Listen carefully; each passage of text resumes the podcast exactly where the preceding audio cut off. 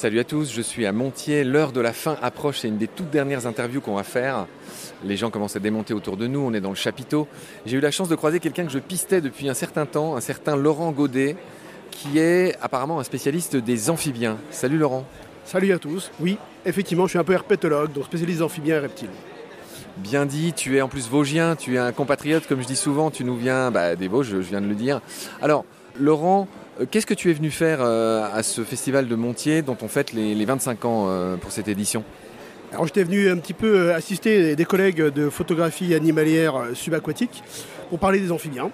Et puis du parc de Lorraine avec beaucoup de zones humides à préserver où il y a une bonne population d'espèces rares comme du petit sonneur. Donc une petite conférence tout à l'heure pour parler du changement climatique et de l'impact sur nos amphibiens, nos 19 espèces de Lorraine. Mon cher Laurent, euh, il se trouve que je suis vraiment un passionné de tritons. Et ce que j'aimerais que tu fasses, la petite pépite naturaliste que j'aimerais que tu nous offres, c'est que tu nous parles, il n'y en a pas des milliers, des espèces de tritons les plus... Euh, bah, je crois qu'il y en a 5 ou 6 en France. J'aimerais que tu nous parles de chacune de ces espèces, que tu aies un petit mot doux sur chacune d'elles, que tu nous apprennes deux, trois petites choses, puis après on dira un mot sur autre chose. Alors j'ai plutôt effectivement parlé des espèces de ce qu'on appelle les urodèles, c'est-à-dire les amphibiens pourvus d'une queue à l'âge adulte. À la différence des anours qui n'en ont pas. Tout à fait, donc tout ce qui est crapaud grenouille. Et là, on peut parler des salamandres et des tritons. Puisqu'ils sont très très proches, même si la salamandre, elle, est plutôt terrestre, d'où son nom de salamandre terrestre, parce que la pauvre ne sait pas nager à l'âge adulte. Donc quand on voit une salamandre, surtout, ne pas la relâcher dans l'eau, ça la ferait se noyer, ce qui est un, petit peu embêtant. Par contre, elle est compatriote au niveau larvaire avec quatre espèces de tritons. Triton palmé, triton alpeste, triton crété et triton ponctué, qui sont nos espèces je ne dis pas classiques, parce que malheureusement ils sont en régression, mais les plus importantes et les mieux réparties dans le grand est de la France en tout cas.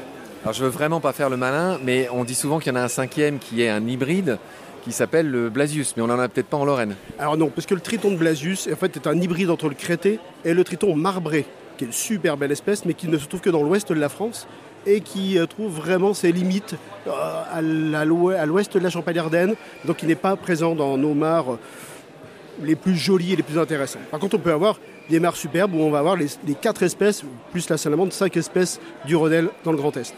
Donc ça, c'est exceptionnel. D'accord. Alors, comme promis, j'aimerais que tu nous racontes un, mot euh, sur chacune de ces espèces. Alors, on va mettre de côté la salamandre, chacun voit à quoi ça ressemble, c'est noir, euh, ponctué de, jaune. Mais sur chacune des quatre espèces de tritons, j'aimerais que tu nous apprennes à les différencier et que tu nous donnes euh, voilà, des petites connaissances sur chacune de ces quatre espèces. Pas de problème. Je reviendrai sur la salamandre après quand même, parce qu'il y a des trucs super. Ah bah, tu peux même commencer par la salamandre si tu as envie. Commençons, non pas par l'adulte, mais par les larves de salamandre. Parce que ce sont quand même des bêtes qui, avec une salamandre géante, il y a 400 millions d'années, sont les premiers animaux terrestres qui sont sortis de l'eau, qui sont nos ancêtres tous communs. C'était déjà une salamandre géante. Et euh, ils ont survécu jusqu'à maintenant, peut-être beaucoup moins demain à, cause de l'homme, mais il a des capacités absolument étonnantes. Une larve de salamandre peut congeler, la mare peut geler, ça les congèle, et nous on n'arrive toujours pas à faire la cryogénie pour l'être humain. On coupe une patte de salamandre, par exemple une larve de libellule va consommer un bras, un bout de queue, un œil, ça se régénère. C'est quand même des trucs absolument exceptionnels, qui est une magie qui peut être en ce moment bien mise à mal et détruite, et qu'on va retrouver aussi chez les larves de tritons, mais à, moindre échelle. Donc pour parler des tritons, euh, c'est vrai que ce sont des animaux aquatiques assez intéressants qui peuvent vivre une dizaine à quinzaine d'années. Donc c'est quand même pas mal pour. Ah, c'est beaucoup pour les petits animaux. Quand même beaucoup pour les petits bestioles.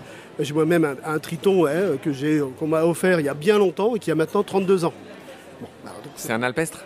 Non, pas du tout, c'est un triton de Chine. Donc ça n'a rien à voir. Hein. C'était vraiment euh, des actes de terrariophiles un peu, un, peu beubeux. Bref, ce qu'il faut savoir chez les tritons, c'est qu'ils hivernent.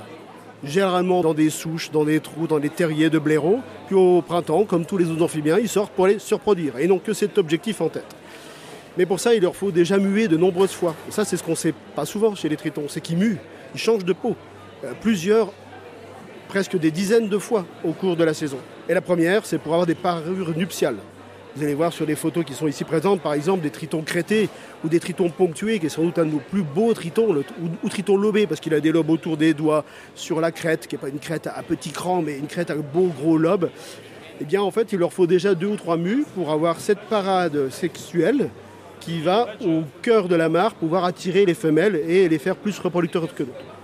Ensuite, ils vont pondre plein de petits œufs qu'on peut voir si on a l'œil un peu, euh, le regard aiguisé. Ils vont pondre sur des feuilles.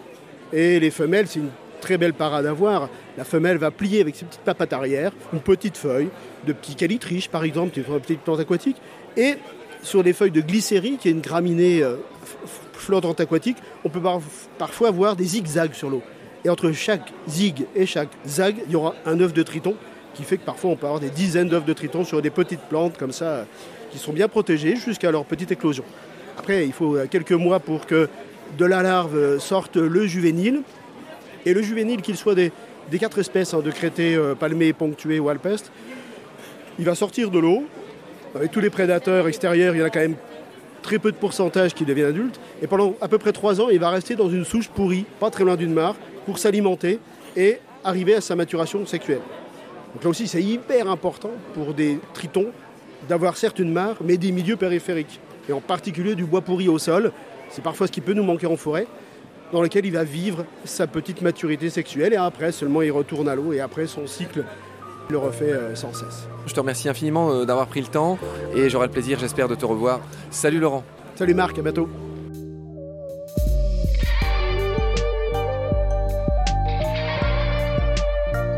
C'est la fin de cet épisode. Merci de l'avoir suivi. Continuer, nous avons besoin de votre soutien. Et vous pouvez nous aider simplement, en quelques clics et gratuitement. Il suffit par exemple d'utiliser le moteur de recherche solidaire Lilo. Ainsi, chacune de vos recherches sur Internet générera des gouttes qui seront reversées au projet de votre choix, comme Baleine sous gravillon par exemple. Vous pouvez par ailleurs vous abonner à nos podcasts comme d'habitude, partager les liens, devenir adhérent de l'association BSG ou encore faire un don sur Helloasso ou sur Tipeee. Grand merci par avance. Je remercie tous mes équipiers pour leur aide précieuse. Je vous retrouve bientôt pour de nouveaux épisodes. Et d'ici là, prenez soin de vous et de ce qu'il y a autour de vous. Merci. À bientôt.